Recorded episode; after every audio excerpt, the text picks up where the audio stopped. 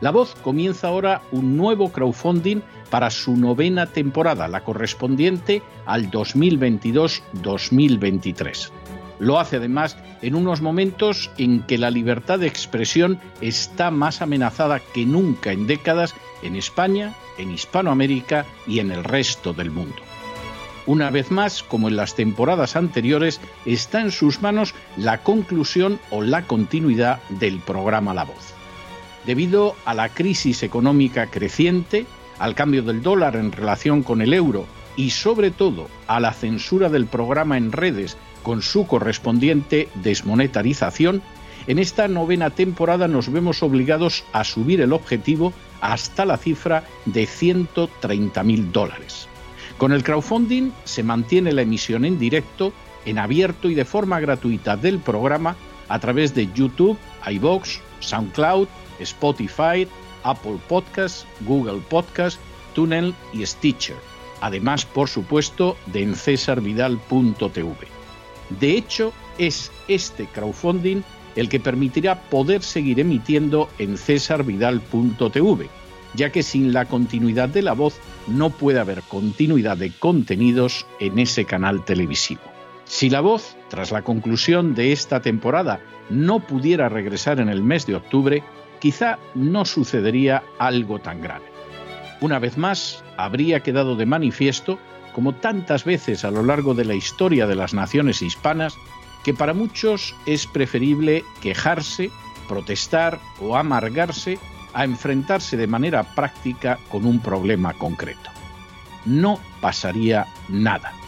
La voz simplemente dejaría de emitirse por la sencilla razón de que no hay suficientes personas dispuestas a asumir el apoyo de su causa, que es la de la libertad y de la verdad la de la información independiente y la opinión rigurosa, la de la lucha contra las tiranías y contra aquellos proyectos que pretenden convertir en esclavos a los seres humanos. Si piensan que merece la pena seguir escuchando día a día la voz, son ustedes bienvenidos a la hora de contribuir al nuevo crowdfunding que permitirá que puedan escuchar este programa radiofónico una temporada más. Muchas, muchas, muchas gracias por todo. God bless you. Que Dios los bendiga.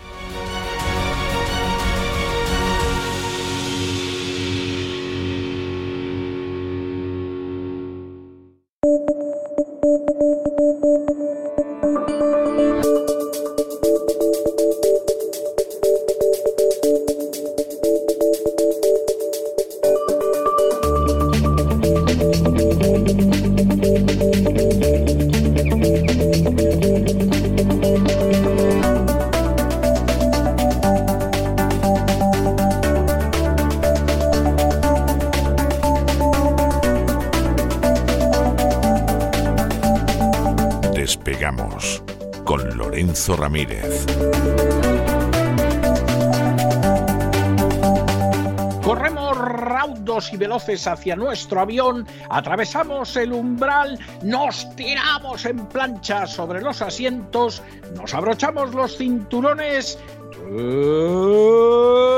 despegamos y nos vamos elevando por los aires hasta alcanzar nuestra altura y nuestra velocidad de crucero. A mi lado Don Lorenzo, ¿qué hace usted con ese impermeable y ese paraguas con el calor que hace en Madrid? ¿Pero qué pasa? ¿Que va a venir el diluvio o, está cayendo algo que yo ignoro? ¿Qué pasa? Muy buenas noches. Buenas noches, don César. Estoy mirando por la ventana, digo, en cualquier momento aparece la plaga de langostas. ¿eh? Madre mía, pero ¿qué ha pasado este fin de semana? Por Dios. Plagas de langostas que hay que también aclarar porque hay alguno que a lo mejor ya está diciendo, ah, pues yo que no he comido, me asomo a la ventana. No, las langostas de la Biblia y tal, esas no eran, no eran de comer, ¿eh? Esas eran de que te comían ellas a ti, ¿eh? Exacto, exacto. Evidentemente. Bueno, no sé, buenas noches por decir algo. La verdad es que eh, menuda, menudo inicio de semana en los mercados financieros. La verdad es que el viernes ya apuntaba maneras. Recordará don César cuando hablábamos en esa presentación del gran reseteo del dato de inflación de Estados Unidos y de la resaca de, de Christine Lagarde. La verdad es que eh, ahora mismo mirar en los mercados es, es eh, bueno, el rojo evidentemente es el gran protagonista Vamos a intentar explicar algunas claves sobre lo que está sucediendo. Muchos de nuestros oyentes ya sabían eh, que este escenario se iba a producir, no porque seamos muy listos, sino porque se han ido poniendo las piezas para que, para que se produzca. Bueno, pues ahora mismo hay muchas alarmas sonando a la vez, pero yo le pediría a todo el mundo, especialmente a los que ya son viejos oyentes de este programa, que intenten tranquilizarse un poco porque lo que está pasando hoy, lo que ha pasado hoy, lo que seguramente pasará en los próximos días hasta la reunión de la Reserva Federal, es algo que ya sabíamos que iba a ocurrir y para lo que nos llevamos preparando, por lo menos psicológicamente, desde hace tiempo. Es verdad que hay mucha gente, sobre todo aquellos que no siguen este programa o aquellos que no leen autores independientes, que estarán ahora mismo asustados en sus casas. Bueno, pues afortunadamente, eh, este club de amigos, que es el, la de César Vidal, eh, no tiene ese problema, porque nosotros ya sabíamos que había una serie eh, de problemas, evidentemente, ¿no? Unas alarmas están sonando ahora cuya existencia algunos seguían negando hasta hace cuatro días, literalmente hasta hace cuatro días, y que el pasado viernes ya hicieron un acto de presencia cuando se confirmó que el Banco Central Europeo no solo dejará de comprar deuda de los países y empresas de la eurozona, sino que realizará varias subidas de tipos. En julio un 0,25 y en septiembre un 0,5%, es decir, el doble de lo que esperaba el mercado, el doble de lo que había apuntado de alguna manera Christine Lagarde. Y de ahí hacia arriba, Vuelvo a precisar un elemento que sigue sin llegar a la mayoría de la población y no me extraña porque esto a mí me gusta mucho, sé que es un poco difícil, pero como es determinante, me gusta también explicarlo o intentarlo de forma sencilla. Hay muchos economistas que esto tampoco no lo saben. Yo les recomiendo leer con tranquilidad el comunicado que publicó el Banco Central Europeo el pasado jueves. Está en español, en la propia web del Banco Central Europeo. Aquí lo desglosamos prácticamente en directo en cuanto apareció en la web de la institución y que aclara que el Banco Central seguirá comprando la deuda que venza es decir, no aumenta el balance, pero tampoco lo reduce como sí haría la Reserva Federal. Y a pesar de eso, estamos viendo un día hoy con las primas de riesgo disparadas. El susto le ha llegado a más de uno que no esperaba que Christine Lagarde pusiera la lucha contra la inflación por encima del crecimiento económico, que esto es una novedad. Prácticamente con María Jesús estábamos traduciendo a Christine Lagarde según estaba apareciendo en rueda de prensa, con esa cara de circunstancias. ¿Cómo, ¿cómo tendrá el cuerpo Christine Lagarde cuando coloca antes la inflación que el crecimiento económico. Es que, es que, es que ese es el asunto. Es que esa es la principal novedad. Es que hasta hace tres de pipa nos estaba diciendo no pasa nada, chavales. ¿Se acuerda don César cuando hablaba Cristín Lagarde aquello de que la inflación era como la joroba de un camello? Efectivamente, sí, sí, la joroba de un camello y el que no se lo quisiera creer que reventara. Claro, ya decía, al principio sube, y luego baja, claro, claro. Muy bien, Cristín, pero cuando baja, ¿qué es? ¿Porque has tenido que destruir la demanda absolutamente porque se te ha descontrolado la joroba del camello? ¿O es que tienes que cambiar de camello, Cristín Lagar? A lo mejor es que Cristín Lagar necesita un camello distinto, ¿no? Y así eso, eso se puede entender de muchas maneras, olvide usted el símil. así que anunciaron una subida de tipos de septiembre, en septiembre del 0,5%, esto es una, otra de las novedades, pero ella no deja muy claro si va a haber un plan para salvar a los países del sur. Estando usted eh, todavía eh, medio convaleciente. Aquí eh, hacía yo la broma un día y decía que estaba don César de servicios mínimos, porque estaba. Está bien lo de servicios mínimos. Está bien, ¿no? Porque teníamos el editorial, hemos tenido el, el, Así fue España, que hoy tendremos también, etcétera, etcétera. ¿no? Y, ese, en uno de esos días se publicó una información que surgió por de las entrañas del Banco Central Europeo en el que se hablaba de un nuevo concepto que es la fragmentación o evitar la fragmentación de la eurozona eh, es algo parecido a lo que se hablaba en 2008-2012, pero ahora se utiliza. Sí, es que eso, esa es una historia vieja, ¿eh? O sea, eso, Tiene, eso tiene como mínimo década y media, ¿eh? si no más. Exactamente. Y entonces se, ve, se analizaba la posibilidad de que el Banco Central Europeo siguiera comprando de deuda solo de determinados países para evitar esa fragmentación de la eurozona, ¿no? Es la manera eufemística de decir que la eurozona se va al y quiebra, ¿no? Entonces, ha habido mucho run run con respecto a eso. Y en el comunicado habla de fragmentación al final, por eso les recomiendo a todos que lo lean. Y ahí, cuando habla de fragmentación, dice, de alguna manera, que el Banco Central Europeo pues, eh, empleará las medidas que considera oportunas para evitar esa fragmentación, lo cual algunos leyeron, sobre todo los que siguen creyendo en los unicornios, pero dice, bueno, pues entonces ya está, seguro que no hay ningún problema de deuda en la Unión bueno, pues desde entonces las primas de riesgo, insisto, se van disparando porque los países del sur ven cómo sus costes de financiación se disparan.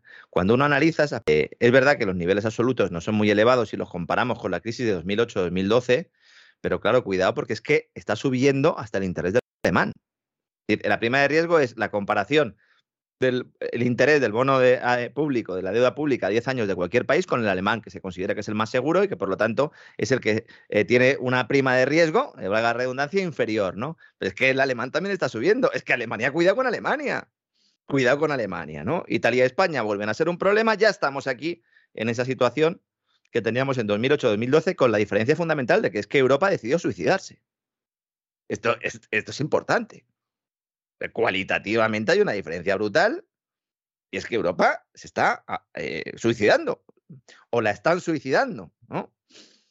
Al menos de boquilla, el gas sigue fluyendo desde los yacimientos siberianos hasta Alemania y España también, porque el gas argelino reduce su peso en el mix energético español, como avanzamos aquí hace ya, pues yo creo que casi un mes y medio, mientras sube el del ruso, ¿sí? Cada vez España compra más gas a Rusia y también a Estados Unidos ahora mismo que las compras de gas natural licuado se han disparado. Un gas que, como siempre decimos, es un 40% más caro que el que llega por gasoducto. En la Unión Europea, yo creo, don César, que lo de la barra libre, como saben que se acaba, pues deben de estar aprovechando, porque leíamos hoy en el diario El País, es que me tiene que dar la risa, porque es que esta gente, de verdad, eh, si engañan a alguien, la culpa ya es del engañado, claramente, ¿no? Bruselas ve la mano de Rusia tras las presiones de Argelia contra España. ¡Hombre! Sí, sí, lo vi, lo vi, lo ¡Hombre! Ya me quedé. Yo, yo, creo, yo creo que eso es una noticia que ha filtrado el propio Antonio, como diciendo, para que vean ustedes la importancia que tenemos, Rusia arremete contra mí. Y además porque aquí celebramos la cumbre de la OTAN, que es magnífico el, concepto, todo el concepto, ¿no? No sé, de verdad, insisto, eh, hubo un tiempo en el que leer información del país con todas las salvedades sobre todo en el ámbito internacional, pues no estaba mal del todo, ¿no? Pero madre mía, es lo que ha quedado. Sí, pero de eso hace 40 años. No, no, o sea, lamento decirlo, es que es la pura verdad, lo que usted dice es cierto, pero de eso hace más de 40 años. o sea, es que, Era casi, bueno, barba no tenía, barba no tenía y el pelo lucía una melena negra castaña, nunca he tenido también le daba la guitarra y al heavy metal, pero bueno, qué tiempos aquellos, ¿no? Volviendo al tema de las primas de riesgo y al desplome de los mercados, hay que destacar un elemento que también parecen eludir analistas y grandes medios de comunicación financieros, porque el peso de la publicidad institucional y los acuerdos comerciales es muy elevado, y de hecho el dinero que entra por estos conceptos eh, es el que paga las nóminas de los mismos que escriben lo que ustedes leen. Importante que entiendan esto, ¿eh? Mm, pero es que esto es así, es, es que esto no es que me lo hayan contado. Mm, es que yo he estado escribiendo en redacciones y me han dicho, el sueldo este mes lo paga Telefónica. ¿Mm? El sueldo o la este caixa. O la, caixa. ¿eh? O la caixa, la caixa, ¿no? El tema es sencillo y evidente. Cuando hay anuncios de subidas de tipos de interés, los mayores beneficiados, ¿quiénes son? En teoría, pues los bancos, ¿no? Porque pueden cobrar más por sus créditos y mejorar así el margen de intermedia el margen de intereses, que es al fin y al cabo el núcleo del negocio bancario, ¿no?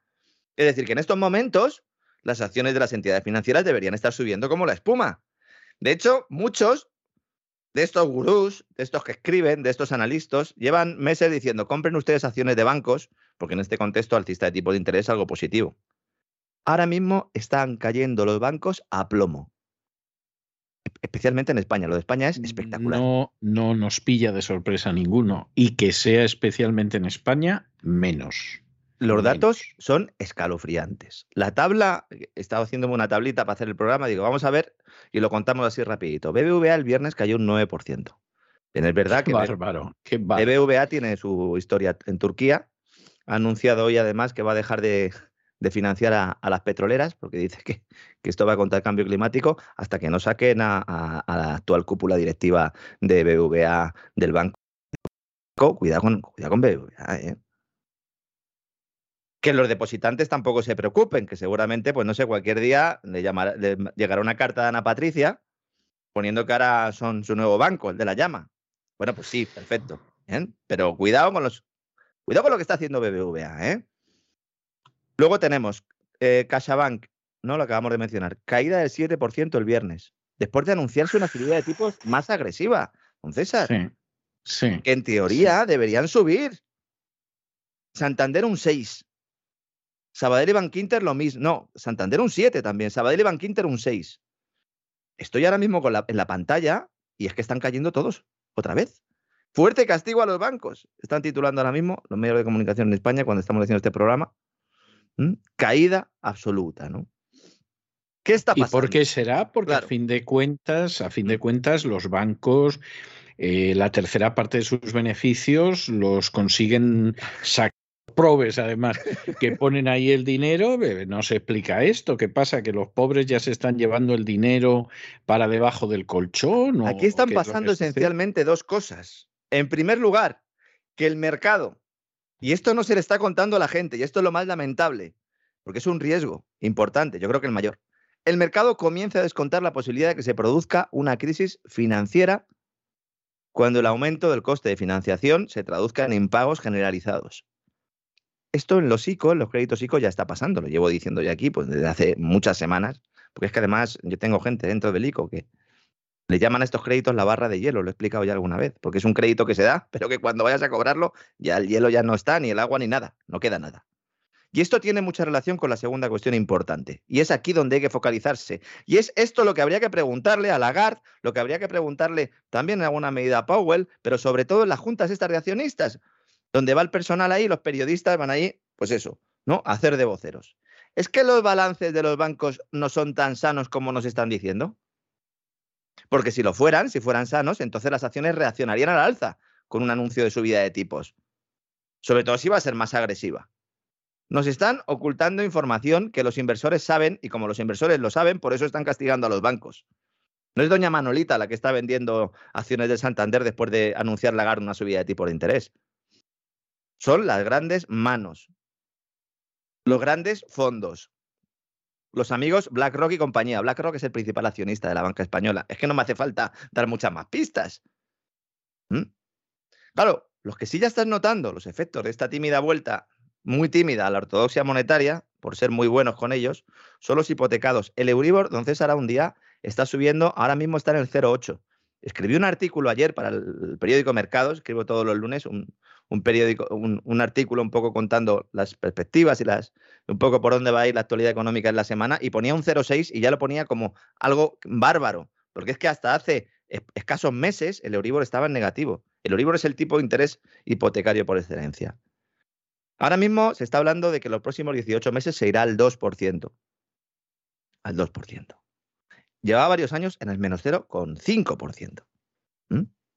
Mala noticia para los hogares y en teoría buena para quién? Para los bancos, ¿no?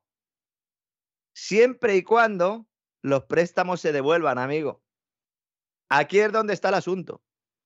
Claro, si los préstamos se devuelven, el banco se forra, pero ¿y si no se devuelven?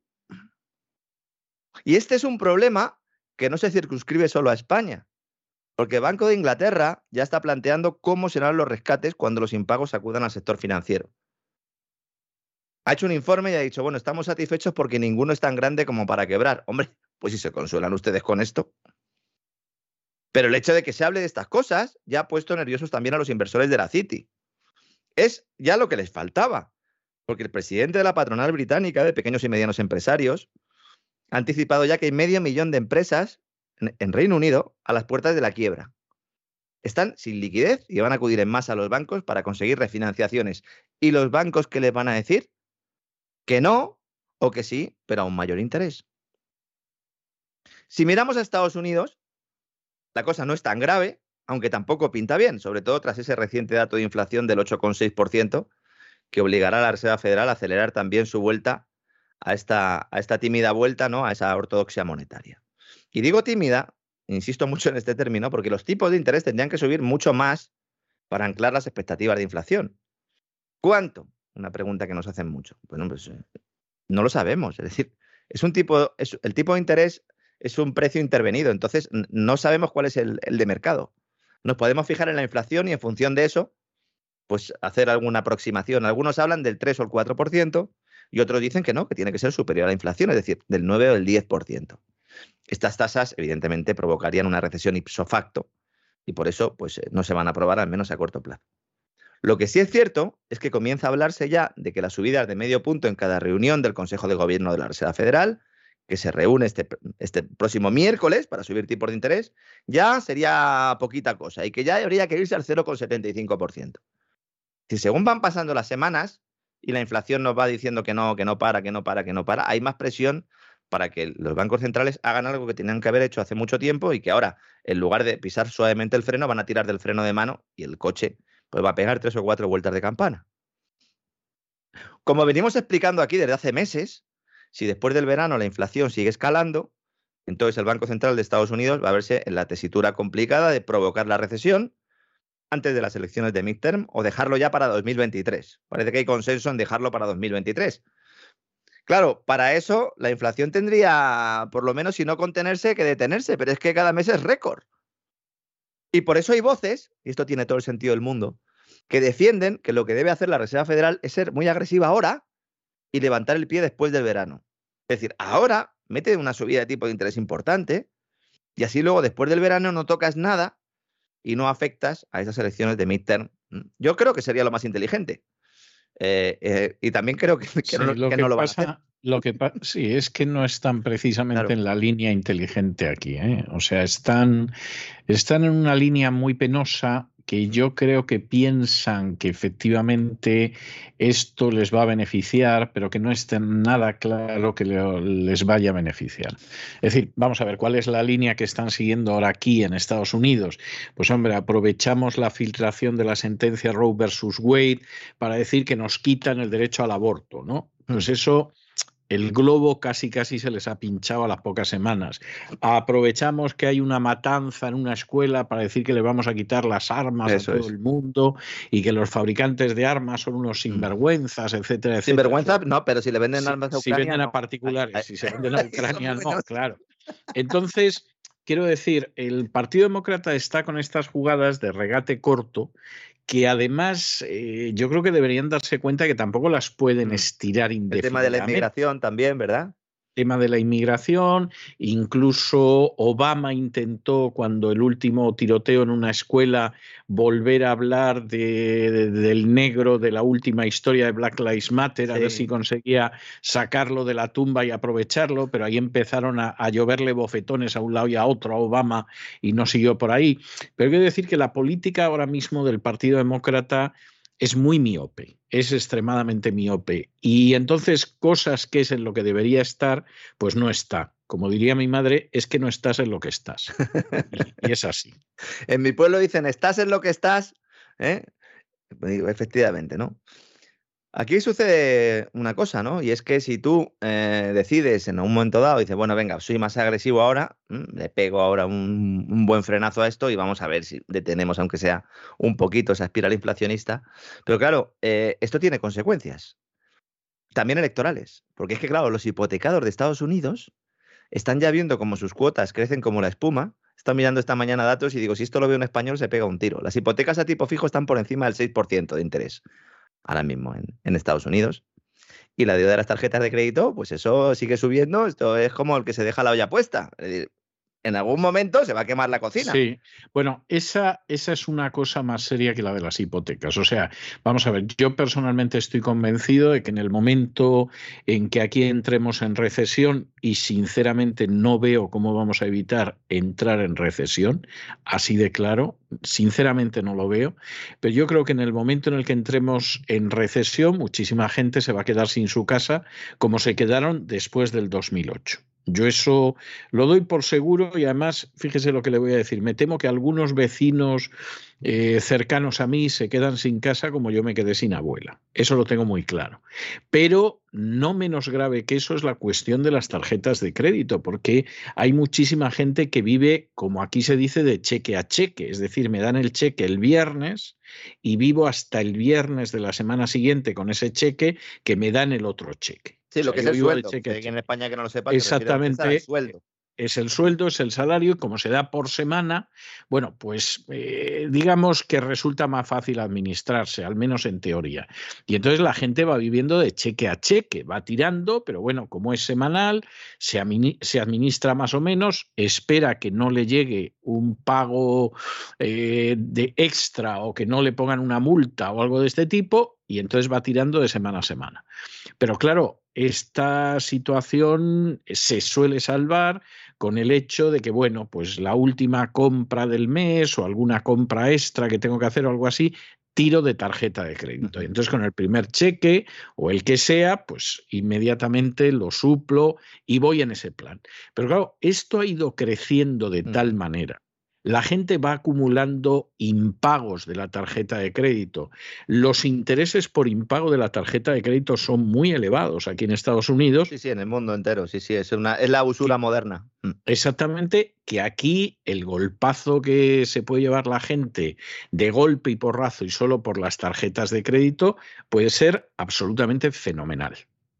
Sí, sí, además, como dice usted, don César, para realizar compras cotidianas. Es decir, no estamos diciendo que alguien se tenga que comprar una lavadora y entonces diga, pues mire, no tengo ahorro, que eso también está mal, ¿no? Pues, eh, pero no estamos hablando de compras cotidianas, ya ni siquiera las vacaciones, ¿no? Eso que hemos comentado en alguna ocasión, sino ir al supermercado, al Walmart y comprar, porque los propios datos, ahora mismo, si uno mira los datos de los Walmart y compañía, es decir, de los, de los grandes gigantes de, de la distribución, de los grandes gigantes comerciales en Estados Unidos, se da cuenta de dos cosas, ¿no? Uno, de eso, ¿no? De que aumenta eh, de una forma increíble, ¿no? El, gasto con tarjetas de crédito. Y luego, en segundo lugar, que en términos globales, es decir, en términos de volumen, hay desaceleración en el consumo.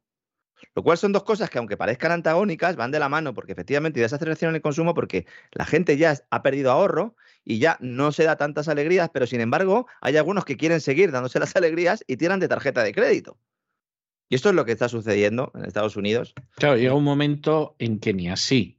Claro. O sea, sinceramente, llega un momento en que ni así. La inflación caerá por la destrucción de la demanda. La inflación caerá por la destrucción de la demanda. Y eso lo saben los que están tomando las decisiones, pero no lo pueden decir, porque si lo dicen, entonces dirán, ¿cómo que destrucción de la demanda? ¿Y quién la va a destruir? Pues, ¿quién la va a destruir? Pues Janet Yellen, Jerome Powell, Christine Lagarde, el gobernador de Banco de Inglaterra, que también hay reunión esta semana. Bueno, el de Japón, ya no digo nada. El, yen está en mínimos de, de toda la historia ya.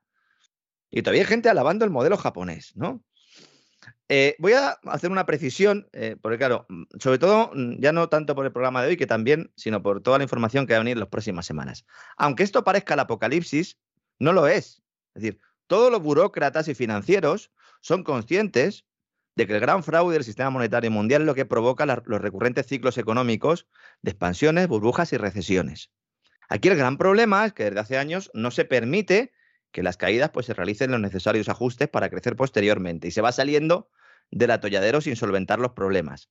Eso es lo que debería preocuparnos realmente y modificarse. Y lo que necesitaría un gran reinicio. Pero eso es justo lo que no va a cambiar.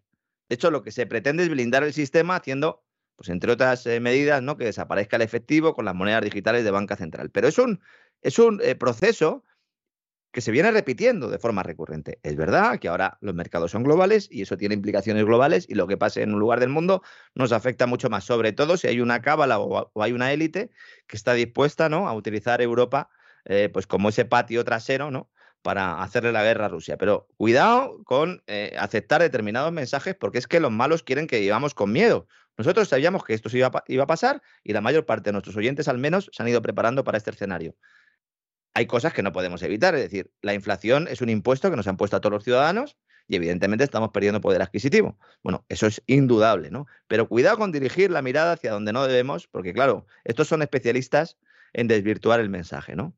Antes hablaba usted del tema de la, recesión en Estados Unidos. Este es una cuestión que me viene además perfectamente para explicar lo que está pasando en el Tesoro de Estados Unidos de Janet Yellen, porque siempre hablamos de España cuando mencionamos el tema de que mienten nuestros políticos, pero también allí es tremendo, ¿no? Esta señora, que antes era presidenta de la Reserva Federal, la semana pasada admitió que se había equivocado cuando aseguró que la inflación era transitoria. Lo contamos aquí, ¿no? Evidentemente no se equivocó, mintió. ¿eh? Y si se equivocó, peor, porque entonces tendría que dimitir de forma fulminante porque implicaría que sabe tanto de economía como yo de barcos. Aunque siempre digo eso y últimamente estoy haciendo mis pinitos en buques metaneros esos que traen el gas a precio de oro, estoy intentando aprender un poco cómo va eso, ¿no? Pues bien, Yellen, en lugar de taparse, que es lo que tendría que hacer, quitarse del foco, va ahora y dice que es improbable que haya una recesión en Estados Unidos. A mí me ha, recuperado, me ha recordado un poco a, a Simón en España, ¿no? Casi mejor que no diga nada esta señora. No diga usted nada, pero vamos a ver. Está toda la banca de inversión, en mayor o menor medida, analizando el calendario para ver cuándo se producirá. Tienes una inflación de caballo que multiplica por cuatro los objetivos oficiales y que va a obligar al Banco Central a detener la máquina de forma abrupta. Tienes el precio de la gasolina que no para de subir. Bueno, titular del Wall Street Journal el sábado, los 5 dólares el galón. 5 dólares el galón de gasolina. Esto está ya en las portadas. Los centros comerciales detectan problemas en el consumo de los hogares. Que los indicadores son tantos y tan relevantes. Claro, Yellen dice, no, es que tenemos pleno empleo. Hombre, pues sí, después de haber creado en un año el de la pandemia el mayor volumen de dólares de la historia, que le ha, dado cheques a los hogares, que hay gente que se ha ido a su casa, la gran renuncia, porque dice, ¿para qué voy a trabajar? Y luego siendo la primera potencia mundial, con permiso de China, ¿no? ¿Cómo no vas a tener pleno empleo? Pero es que esto de que Estados Unidos está a las puertas de la recesión, no es que lo digan Lorenzo Ramírez, César Vidal y alguno que esté eh, operando a corto en las bolsas. No, no, es que este fin de semana Financial Times publicaba una encuesta en la que el 70% de los economistas consultados apuntan a este escenario. Encuesta en la que ha participado la Universidad de Chicago. El 40% de los economistas consultados por Financial Times prevé que la recesión llegará en el primero o segundo trimestre de 2023. Y un tercio. Yo, yo incluso creo que antes en el primero que en el segundo, y no sé si incluso se va a adelantar. ¿eh? Peter Schiff dice que ya ha empezado. Peter Schiff, el analista económico, fundador de Europacific Capital, defensor del oro, eh, hombre al que atacan siempre todos los defensores de las criptos, porque Peter Schiff ha, atacado las criptos, dice que ya hay una recesión en curso en Estados Unidos, porque en el primer trimestre hubo caída eh, de la actividad y que en este eh, segundo trimestre dice el que también la hay y que será peor que la ocurrida en 2008. Bueno, eso no lo sabemos, pero bueno, mm, que ese mensaje está, ese mensaje está en el mercado. Cuidado con las cripto, don César, que estoy diciendo que cae todo, pero es que el, Bitcoin también eh, cuesta abajo sin frenos. ¿eh? Cuesta abajo y sin frenos. Se ha producido un hecho muy relevante, que diría la Comisión Nacional del Mercado de Valores, ¿verdad? Gran criptocrisis, decía esta mañana en su newsletter, ¿no? El economista Juan Ignacio Crespo, al cual también recomiendo que sigan. ¿Por qué? ¿Qué ha sucedido? Bueno, pues básicamente lo que ha sucedido es que ha habido una huida del mercado criptos, cripto porque Celsius, que es un criptobanco, tomando depósitos de clientes, que remuneraba con tasas cercanas al 20%, ha declarado que suspende las retiradas de dinero, las permutas financieras y las transferencias entre cuentas. Es decir, que establece un corralito cierre bancario. Un corralito, efectivamente. Está todo el mundo diciendo, ¿habrá corralito en, las entidades financieras? Bueno, en las criptodivisas ya hay corralito. Entendamos eh, a lo que nos referimos. Estamos hablando de entidades que son intermediarias entre el dueño de la cripto ¿eh? y, la cripto en sí. E, evidentemente, la criptodivisa permite una cosa que es que no haya intermediario, pero hay mucha gente que utiliza intermediarios. Y si utilizas intermediario, tienes un problema, que igual que hay una mm, seguridad prácticamente del 100% de que nadie te va a quitar tus criptos si tú no pierdes tus claves privadas, si se la cedes a un tercero, pues entonces estás expuesto, ¿no? Se está hablando ya del primer pánico bancario de las criptomonedas. Mm. No sé si es dirigido o no es dirigido, pero también es algo de lo que hayamos hablado aquí y por lo tanto hay que comentarlo. En las últimas 24 horas, esta mañana he mirado datos, el Bitcoin ha caído 3.400 dólares, se ha puesto por debajo de los 25.000 y esto significa que desde noviembre ha perdido un 65% de su valor. Desde noviembre pasado. Es que, don César, yo todavía no he bajado el abrigo al trastero, es que tengo un abrigo en el, armario. El presidente, el presidente de El Salvador debe estar entusiasmado.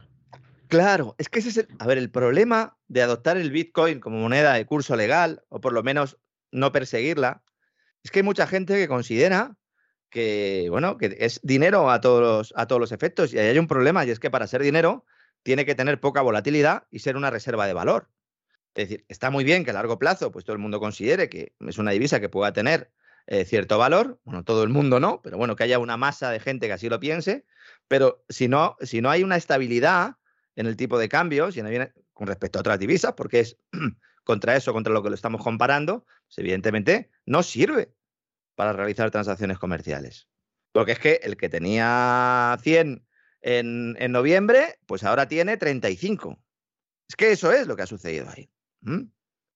Entonces, importante también tenerlo en cuenta. Muchos dirán, Lorenzo, es el momento de comprar. Bueno, pues a lo mejor compren ustedes ¿eh? y luego ya me invitan a algo porque yo ni con un palo quiero, quiero tocar esto. Sobre el tema de los carburantes, también quiero hacer un comentario porque estamos viendo los últimos días, sobre todo en las redes sociales, mensajes recurrentes en los que se compara el precio del barril de petróleo de hace unos años con el de la gasolina y el diésel, señalando que en la actualidad estos carburantes han subido más en términos proporcionales que el barril, que el barril de crudo. A ver, señores, esto es por una razón muy sencilla. eh, también es doble. En primer lugar, porque los impuestos son ahora más elevados. España es un buen ejemplo de esto. El impuesto a los combustibles, ¿eh? estoy hablando. Y en segundo lugar, porque el petróleo debe ser refinado para, para convertirse en combustible. O sea, tú no trincas un barril de crudo siberiano y te vas allá a tu casa con un embudo y se lo echas al coche. Hace falta refinarlo. ¿Y qué pasa? Que la actividad de refino es una de las más afectadas por las sanciones boomerang impuestas por Occidente a Rusia. Y por eso los combustibles siguen creciendo y seguramente veamos precios de 3 euros el litro en España. Y seguramente lo veamos, porque las condiciones de mercado van ahí. Los productores están diciendo que va a seguir subiendo el precio. ¿Por qué? Pues porque durante los últimos años no ha habido inversiones y cuando en el sector petrolero no hay inversiones, porque el precio no es atractivo, entonces dicen, no, pues yo no hago nuevas inversiones, ¿no? Intento sacar más de los, de los pozos que ya tengo y hasta que no se disparan los precios, no vuelvo a hacer eh, nuevas prospecciones, no vuelvo a abrir yacimientos. Y ahora hay un problema, porque no hay suficiente petróleo, pero porque a uno de los tres primeros productores del mundo hemos decidido no comprarle. O que no le vamos a comprar dentro de unos meses. Entonces, oiga, es que hay escasez de petróleo, ¿no? Lo que hay es, eh, lo que hay es mucha tontería. Eso, eso sí que hay, hay mucha tontería, ¿no? No me cabe la menor duda, ¿eh? Pero, pero usted me, me, dirá cómo se arregla esto, porque aquella canción que decía aquello de basta ya de tanta tontería, eh, yo, yo, no sé si se puede aplicar en este caso. Y, y, ir al grano y meter mano a Christine Lagarde, por ejemplo, a mí eh, complicado. me, entera, ¿eh? sinceramente. ¿eh? Sí, porque uno no sabe lo que se puede encontrar ahí. No, eso mejor no. Por seguir, por seguir con la letra de la canción, ¿eh? que no nos entienda mal la gente que, que, es más joven o muy mayor y no ha estado en esto y no sabe de lo que estamos hablando, que no, en fin, que no, no, no nos malinterprete. Estamos citando una canción, ¿no? Una canción popular de pop de los, de los Presuntos implicados eran. Eh, pues, implicados. Sí, sí, exactamente. ¿no? Basta ya de tanta tontería, ¿no? Podríamos decir. ¿no? Entonces, ahora lo que ocurre es que terceros países que no están bajo el paraguas y la bota de la OTAN compran el petróleo a Rusia y lo refinan y luego nos lo venden con un lacito. Pero es el petróleo ruso, ¿eh? El petróleo que estamos, que estamos echando en el coche, ¿eh? en la gasolina, eh, buena parte de ella es petróleo ruso. La semana pasada explicamos que India es uno de estos países y que Rusia le ha denegado una ampliación de los contratos porque está viendo que Europa tiene combustible procedente de Rusia, pero sin comprárselo al Kremlin. claro. India se está forrando. Y ya le han dicho, oye, macho, tío, no te pases. bien, ya está Fórrate, pero no me pidas más, tío, que tienes una licencia y quieres otras dos. No, hombre, no. Que vengan aquí y que llamen a mi puertecita y que me digan, oye, que quiero Gasolina, que quiero carburantes. ¿eh? Quítame las sanciones boomerang. ¿eh? Y esto no lo hace Rusia porque tenga problemas de ingresos. Es que acabamos de tener datos hace escasas horas. Lo que quiere es dar aire, no quiere dar aire al enemigo, un enemigo al que ha decidido enfrentarse, eh, porque no olvidemos que la guerra de Putin es contra la cúpula ucraniana y la guerra occidente es de todos contra Rusia. Sí. Según datos de la Agencia Internacional de Energía, las exportaciones rusas en abril son superiores a los anteriores a la intervención militar. Y la previsión es que solo en 2022 se ingresen al cambio 300.000 millones de dólares, que es casi la mitad de las reservas que tenía el Banco Central que le han sido sustraídas, robadas. Pues entonces ya está, señores. El precio del petróleo va a seguir subiendo, el de los productos refinados también. Van a presionar a su vez al resto de precios de la economía. Arabia Saudí, hablaremos ya mañana de ello, eh, dio una alegría a Biden al anunciar que incrementaba el bombeo de crudo y ahora ya está diciendo Biden que a lo mejor se da un garbeo por Arabia Saudí.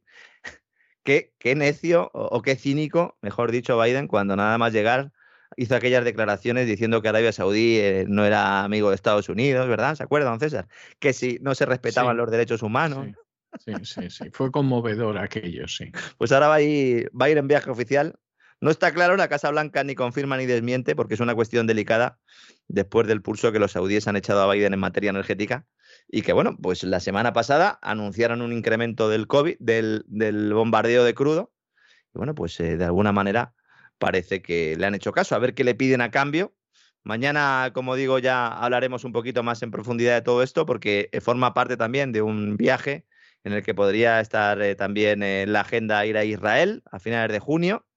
le ha preguntado un reportero en Estados Unidos, le preguntó el sábado si iba a aprovechar Biden un posible viaje a Oriente Medio para conseguir un acuerdo que mejore las relaciones entre Arabia Saudí e Israel. Y Biden dijo, ya veremos, porque es que esto también está sobre la mesa. Yo es que, yo es que Biden yendo a Oriente Medio, o sea, se lo digo en serio, me da pavor, ¿eh? O sea, lo que puede llegar a hacer Biden si llega a Oriente Medio es que me da pavor. Es que algún misil va a volar. En cuanto vuelva, empezarán los misiles a volar, como ha pasado ahí en, Corea. Cuidado. Es que además, para terminarlo de arreglar, vamos a ver, en las últimas horas la aviación israelí ha machacado el aeropuerto de, Damasco. O sea, la cosa no está precisamente en estos momentos para, para alegrías, ¿no? Me ha venido la expresión una, a la cabeza una expresión muy grosera, pero no la voy a repetir. Pero, pero en cualquiera de los casos, eh, evidentemente la situación ahora es una situación muy tensa y, eh, pues es muy delicada, ¿no?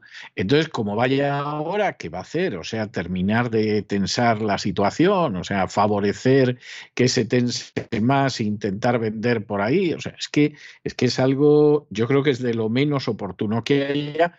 Hombre, salvo que vayas a ver a los israelíes y les digas que bueno, que le vas a atizar en la cresta a Irán o algo de ese tipo, pero, pero eso, bueno, los israelíes más o menos lo tienen asumido. Lo que no consigue Netanyahu es que lo hagan ya.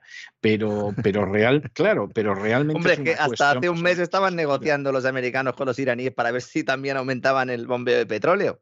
Sí. sí. tuvieron que salir, los saudíes y decir, oye, y, filtrar al New York Times una, una lista de exigencias como los secuestradores es decir, oye, eh, no te cojo el teléfono, ¿eh? O me cumples con esto o no te cojo el teléfono. Pues a lo mejor ahora incluso va a presentarle sus respetos a Arabia Saudí, que ya pues yo creo que es lo que le faltaba, ¿no? A Biden, después de la que ha liado en Asia, la que ha liado en Europa, pues ya directamente Oriente Medio. que no le dejen salir de casa, de verdad, que no le dejen salir del, despacho Val, que le quiten las llaves del coche a este hombre y que lo saquen a pasear, sí, pero poco más, porque eh, a dónde va que tenga cuidado porque el rey de Arabia Saudí ya no le cogió el teléfono al inicio de la crisis en Ucrania y ahora lo mismo no le recibe, como le pasó a Margallo cuando fue a Cuba a ver si lo recibía Raúl Castro y estuvo ahí haciendo el cimbel y, y, se tuvo que volver a España sin que lo recibiera ninguno, ¿no? Que yo creo que es una de las cosas más humillantes, aunque ciertamente teniendo en cuenta lo zarrapastroso que era Margallo en política exterior tampoco es para sorprendernos, pero, pero en fin, yo recuerdo aquel episodio y yo dije, pero ¿esto qué es? ¿no? La primera vez no los recibió.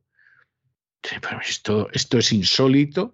Y la segunda vez ya, en fin, les dio un cafetín y tal, y, y punto, ¿no? O sea, un agua con gas.